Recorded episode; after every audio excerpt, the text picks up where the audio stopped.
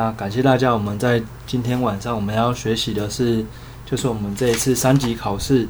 那所要学习的兄弟操的预书。那我们今天预计要学习的内容是从一百一十九页那到一百二十三页。那在一百二十九页这边，其实它是接着一百一百一十八页最后面这边谈谈到的一个故事啊，就是烈士跟隐士的故事。那这当中就是这一位隐士啊，他想要修仙成佛，对，成仙成法术。那他特别啊邀请了一个烈士，那希望可以来守护他。所以在一百一十九页这边，就是在讲这一个就是内容的部分。那这个内容就简单跟大家一起来带过。那这他里面谈到啊，就是他为了要可以这样修行成仙。那他特别邀请了一个烈士，那手握长刀啊，站在神坛的一边，那屏息以待，那绝对不可以讲话，而且告诉他，就是无论如何，就是在自己修炼仙法的过程，千万千万不要发出声音呐。所以他谈到，纵使面临生命的威胁，也绝对不要出声。那这位烈士啊，也发誓说，即使是死啊，也不会说一句话。就这样啊，到了午夜，那天即将要亮的时候，那不知道想到什么事，那烈士就突然大声叫了起来。那这一位隐士啊，他的仙法就因此无法修炼成功，让他感到非常的就是沮丧啊。他就问这位烈士说：“为什么不遵守诺言？真的很让人感到遗憾呐。”那烈士感慨的说道：“他稍稍打了一会瞌睡。”他梦见他之前侍奉的主人来责骂他，那感念这位隐士啊，他的施恩深厚，所以他忍住没有说话。但是那位主人生气的将他斩首啊，他也没有发出任何的声音，于是他就被斩首了。当他看到自己的尸首啊，那走到就是地府的时候，感到莫名的叹息。那虽然如此啊，他还是一句话都没有说。那最后啊，他投身到南印度的一个婆罗门的家庭。那栖息在母胎里面，那离胎母胎呀，那忍受着大难，那都屏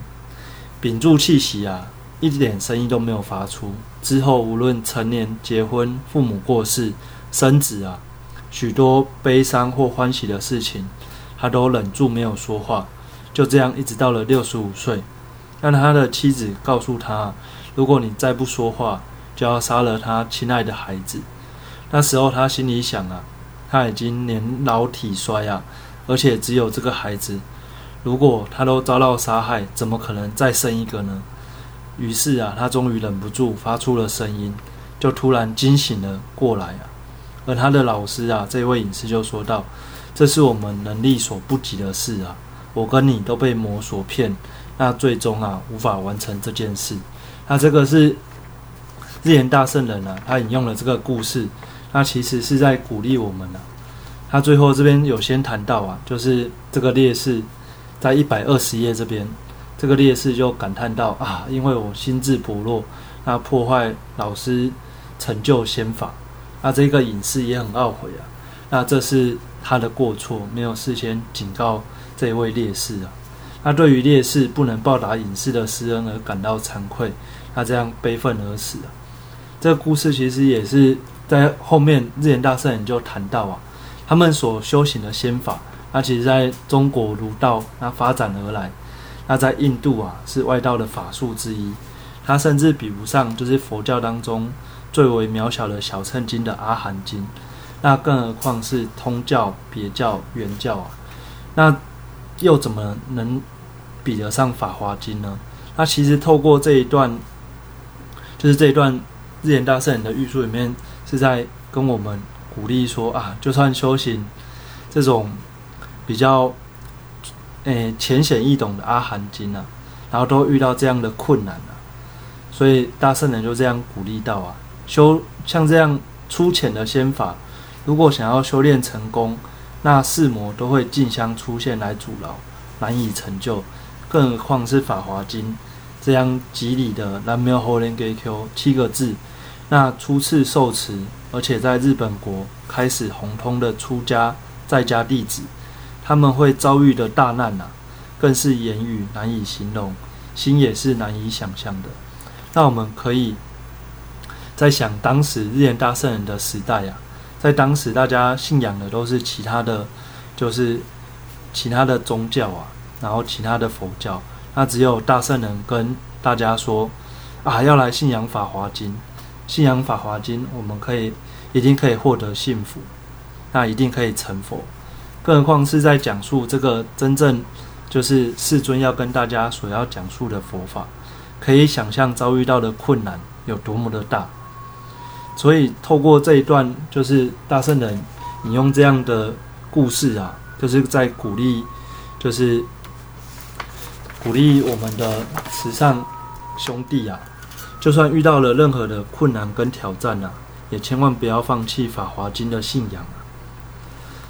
那再来，我们要看到的是后面的玉书的内容啊，里面有谈到啊，就是天台大师的摩诃止观，那是天台一生当中最重要的大事，也是世尊一生啊所要说尊贵教义的精髓。那佛法传入中国有五百多年，那南山北七十个宗派的法师，他的智慧和日月一样明亮，德行啊传遍天下。但是对于世尊一生所说的尊贵教义，他的浅深优劣，那说法的顺序啊，仍然感到迷惑啊。那天台智者大师不仅重新阐述佛教的内容跟体系，更从《妙法莲华经》五字的宝藏当中，取出一念三千的如意宝珠，普遍施予印度、中国、日本的所有众生。那这一念三千的法门，不只起源于中国。甚至连印度的大学者也都没有提到它。那在后面啊，就开始要与就是大家来分享这个一念三千的部分。那再来，我们看到一百二十一页。那因此啊，就是张安大师有这样说道啊，就是摩诃止观这么明晰沉静的法门，以前都不曾听说过。又说印度有名的名论。著都无法跟摩诃止观来相比拟啊。那再来就是谈到摩诃止观当中的一念三千这样一个法门了。那这边就要请大家可以把就是我们的玉文的第二段这边呢，希望大家就可以把它背起来。就是从这边我就念玉文的部分，就是说此法门，魔必出来，魔不进出。焉知正法？第五卷云：行解寂情，三藏四魔分然尽起，不可随，不可畏。随之将人向恶道，谓之仿修正法。那此事不仅日莲生当知，一门家之明镜也。须谨慎习传，以为未来之良。那这部分要请大家，就是可以把这一段玉文啊，它是非常的重要，还要请大家将它。先画线画起来，那这边就先跟大家念一下白话文的部分了。他就是谈到啊，说到这个法门啊，这法门就是指一念三千的法门了。那魔一定会出来，那魔不竞相出现呐，怎么会知道它是正法呢？在《摩诃止观》第五卷说，修行和理解全部都很努力的时候，三藏四魔就会纷然的出现，那不可随从，不可害怕。顺从他们，将使人走向恶道；害怕他们，会仿修正法的修行。那这段解释啊，不仅日莲自身的情况和他完全符合，也是我门下的一门明镜，需谨慎的学习传承，作为未来世代信心的资粮。那这个其实也是在鼓励我们，在我们很认真参加学会活动的时候，常常都会遇到很多的困难跟挑战。那这时候更是要考验我们信心的时候。当我们遇到困难跟挑战，就啊，不然我信心先放一边好了，我们先去先挑战其他的事情，就把信心忘了。那这个时候啊，就很多人在这时候就相继的来离开了，就是学会，然后就不出来参加学会活动。那想跟大家就是分享一念三千的部分，在我们之前。的教学考试里面，其实都有谈到，那一念三千呐，指的正是指，就是我们是由十界护具，那乘上十如是，那乘上三世间，那十乘十再乘以三，就等于三千嘛，所以它就是三千世间的部分。那一念三千的一念啊，指的就是指我们一瞬间的生命了。那三千的数字，就如同刚刚跟大家解释的，就是透过十界护具，那跟我们的十如是，那跟我们三世间来组成的。那在十如是的部分，那就是我们每天其实在做我们的自我记得情形的时候，最后念的，就是如是相，然后如是性，然后如是体。然后如是力，如是作，然后如是因，如是缘，如是果，如是报，如是本末究竟等。那在这部分就可以请大家之后去参阅我们就是进修的书本里面，那都有跟大家介绍十如是的部分，还有一念三千的一些解释。那希望我们可以之后再回去再阅读一下这个部分。那在三世间的部分，那分别指的就是五阴世间、那众生世间跟国土世间。那五阴世间的部分指的就是指色音、受音、想音、行音跟识音。那这五个要素啊，那这个再来介绍的是众生世间的部分，是指众生之间有十界的差异。那所以每一个生命都是十界当中的某一界。那互有差异。那最后啊，就是国土世间的部分。那因为我们众生所住的国土环境，那也因为每个人的生命境界的不同，所以会有显现十界的差异，所以称之为国土世间。那在我们就是在我们三级考试的部分的话，那他可能会再往透过我们所学习的预书，那让我们去。认识我们之前在进修考试的一些内容，那希望大家可以再把我们以前的，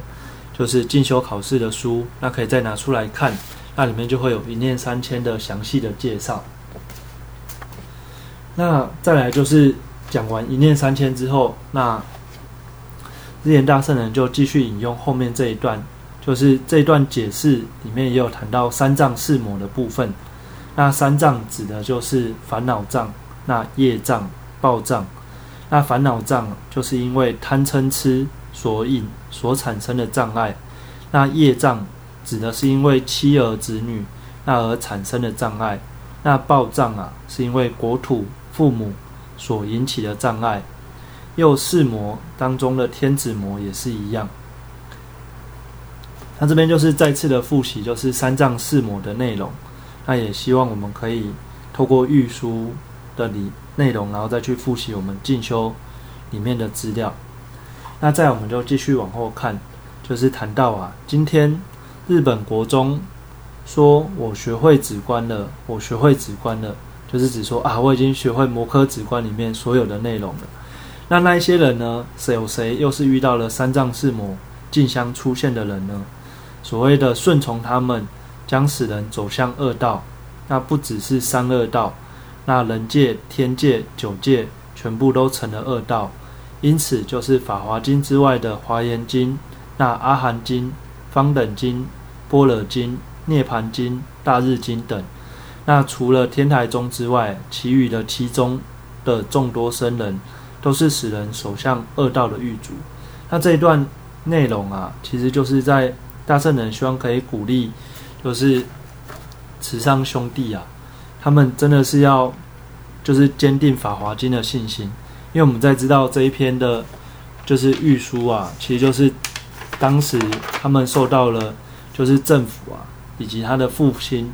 要求他们要放弃《法华经》的信仰，那大圣人特别写了这一段御书啊，要来鼓励，就是慈上兄弟，所以透过这样啊，就是希望说，让他们可以再次的确信，就是在。就是因为来信仰啊，然后遇到了这些困难跟挑战，那绝对不要败北啊，绝对要坚定信心。这些三藏四魔的出现呐，绝对不要去顺从啊，不要害怕，一定要坚定着这样确信《法华经》这样的正确的修行。那接下来我们来看到一百二十二页这边，那我们就看白话文的部分。那天台中的人啊，虽然像是在信仰法华经，但是却带领着人们走向而前进的人，是使人堕入恶道的狱主啊。然后这边开始啊，大圣人就是引用了很多的譬喻啊，来鼓励就是慈善兄弟以及他们的夫人呐。这一段就是在我们一百二十二页的第二段这边，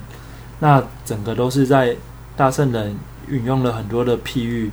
鼓励慈善兄弟啊一定要团结，以及他们的就是他们的太太啊也一定要支持先生的信仰，要来坚定法华经的信心。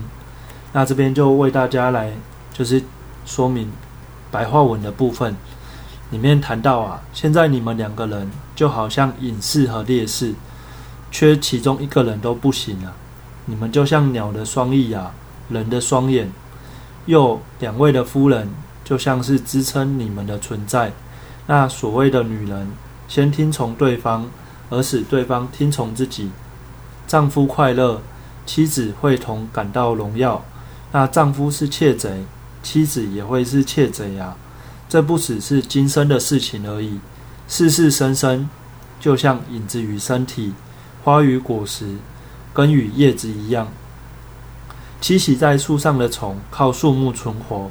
在水中的鱼以水为生。那我们先讲到这边，我们就可以看到大圣人真的引用了很多的譬喻来鼓励慈善兄弟啊。就隐士与烈士，他们两个就像是缺一不可啊。那两位的妻子啊，也是希望他们可以支持的信心。它里面谈到啊，丈夫快乐，妻子也会感到荣耀。那如果丈夫是窃贼，妻子也会是窃贼。所以真的是希望说，就是两个兄弟以及他们的妻子都能坚定信心。那后面这边就又谈到啊，灵芝枯萎，兰花就会悲泣。松树繁茂，柏树同样也会感到喜悦。草木尚且这样，那比翼鸟一个身体有两个头、两张嘴，进食滋养着同一个身体。比目鱼因为雌雄都各自只有一只眼睛，所以他们一生之间永不分离。夫妻也是如此。正是因为这个法门的缘故，即使丈夫被杀害了。也不要感到后悔。如果两位夫人能同时归建、归恋、归建丈夫的信心，就是追随龙女的足迹，是末代二世女人成佛的典范。只要你们有这样的信心，无论发生什么事，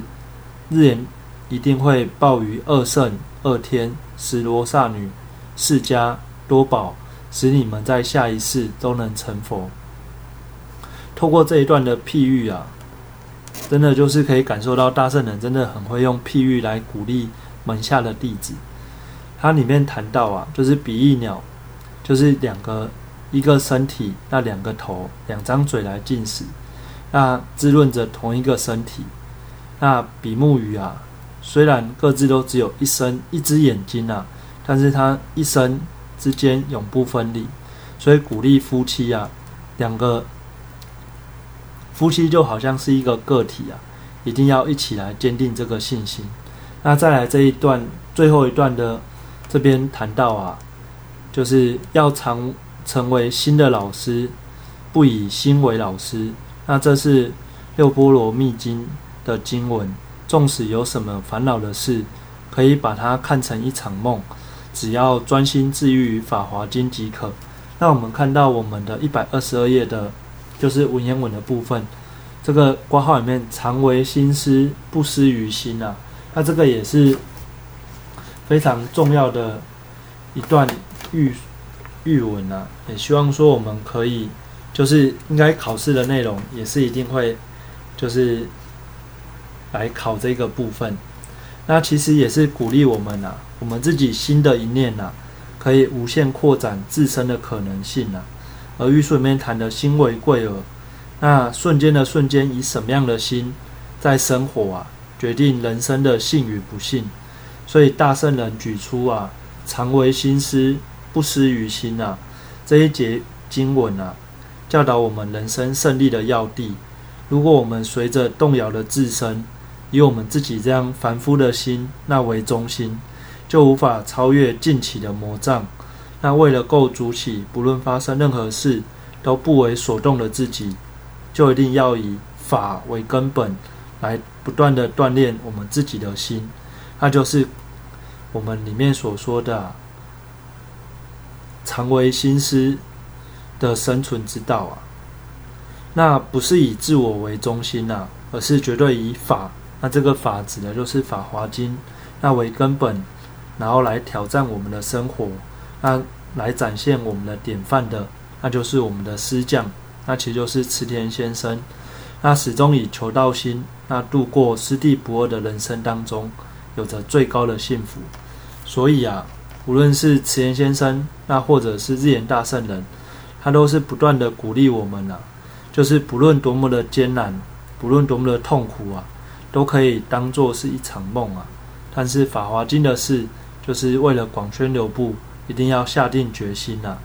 一定要跟师匠一样，那为了广布的大愿而活。那这个部分啊，就是常为心思，不失于心的一个很重要的内容。这部分要再请大家，就是将这一段这八个字啊，可以记在我们的生命当中。就常为心思，不失于心。那再我们来看到，就是我们一百二十三页这边，这边最后谈到啊，就是白话文的部分。尤其日莲法门，过去是众人难以相信的，现在因为我之前所预言的各种事情都已经应验了，那那些无理毁谤的人，怎么能够没有忏悔的心呢？那这里面就是谈到预言的事情了。大圣人之前有预言，就是日本会发生两个难，一个是自界叛逆难，一个是他国侵逼难。他因为这两个事情啊都有发生，但是这些无理毁谤的人仍然是没有忏悔的心呐。后面这边又谈到啊，纵使今后有入信的男女，他们始终无法取代你们。其实也是鼓励慈善兄弟啊，真的是他们真的非常的重要，一定要坚定着信心呐。后面这边谈到啊，一开始有信心的人，只是因为害怕世间的谴责，中途舍弃信心的人而离去，多的数不清啊。其中啊，有很多比原本毁谤者更加强烈的来毁谤我的人。他这边有谈到啊，就是世尊在世的时候，善心比丘等人一开始虽然相信佛陀，后来不仅退转。更反过来毁谤佛陀，所以连佛啊也救不了他们，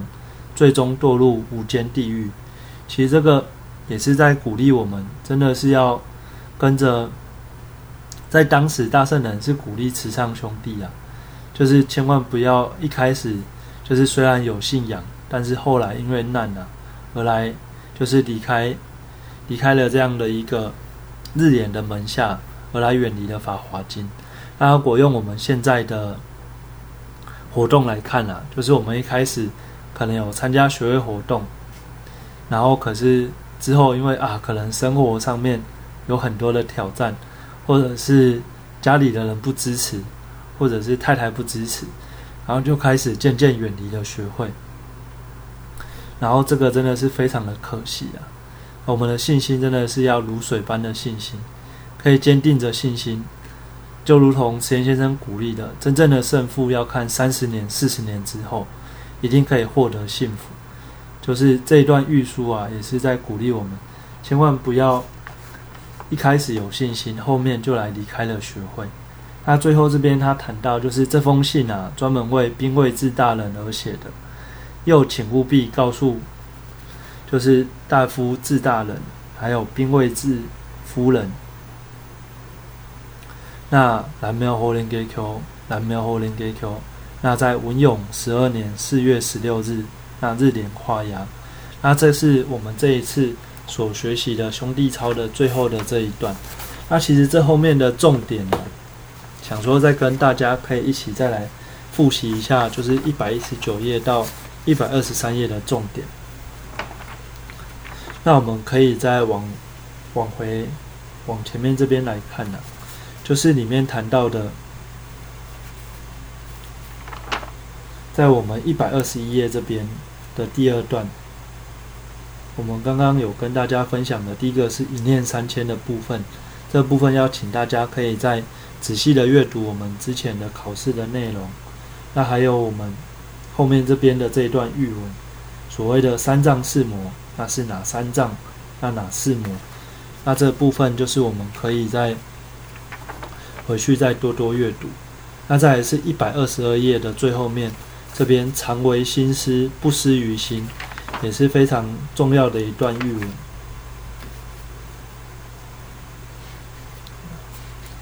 然后这边想跟大家最后分享的是，就是它里面谈到有很多人很一开始就有信心嘛。那其实很多的草创前辈，他们可能比我们现在这么幸福的参与学会活动来的艰苦很多。那里面池岩先生也有鼓励，就是草创的前辈说，在我们广宣流布的前进当中，有许多的前辈拼命奋战，那完成使命，奉献一生啊。那是如同手指抓住坚硬的岩石般拼命奋战的连续，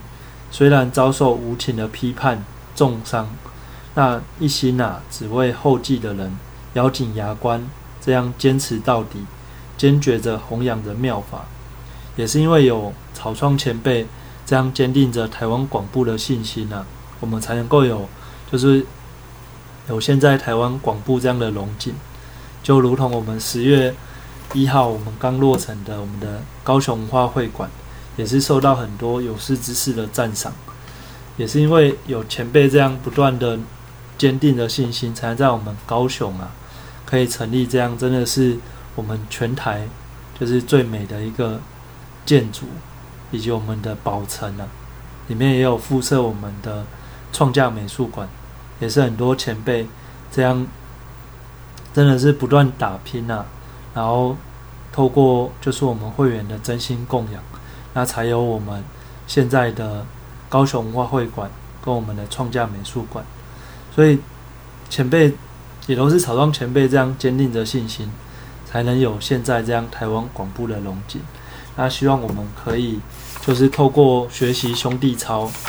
然后透过学习我们这一次的预书的内容，可以更加坚定着我们的信心。那学会的考试啊，绝对不是要考倒大家，而是希望透过这样的教学考试，可以让我们更加的了解我们的信仰到底妙在哪里。我们都说妙法妙法嘛，那我们到底妙在哪里？这部分就希望透过学习御书啊，可以加深我们的信心。那在我们的今天的上课的内容啊，就到这边。那非常感谢大家在我们年假的，就是晚上啊，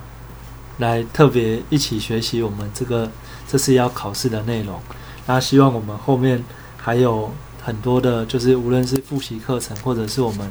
后面的上课，也希望我们可以一起来学习，那一起来挑战我们，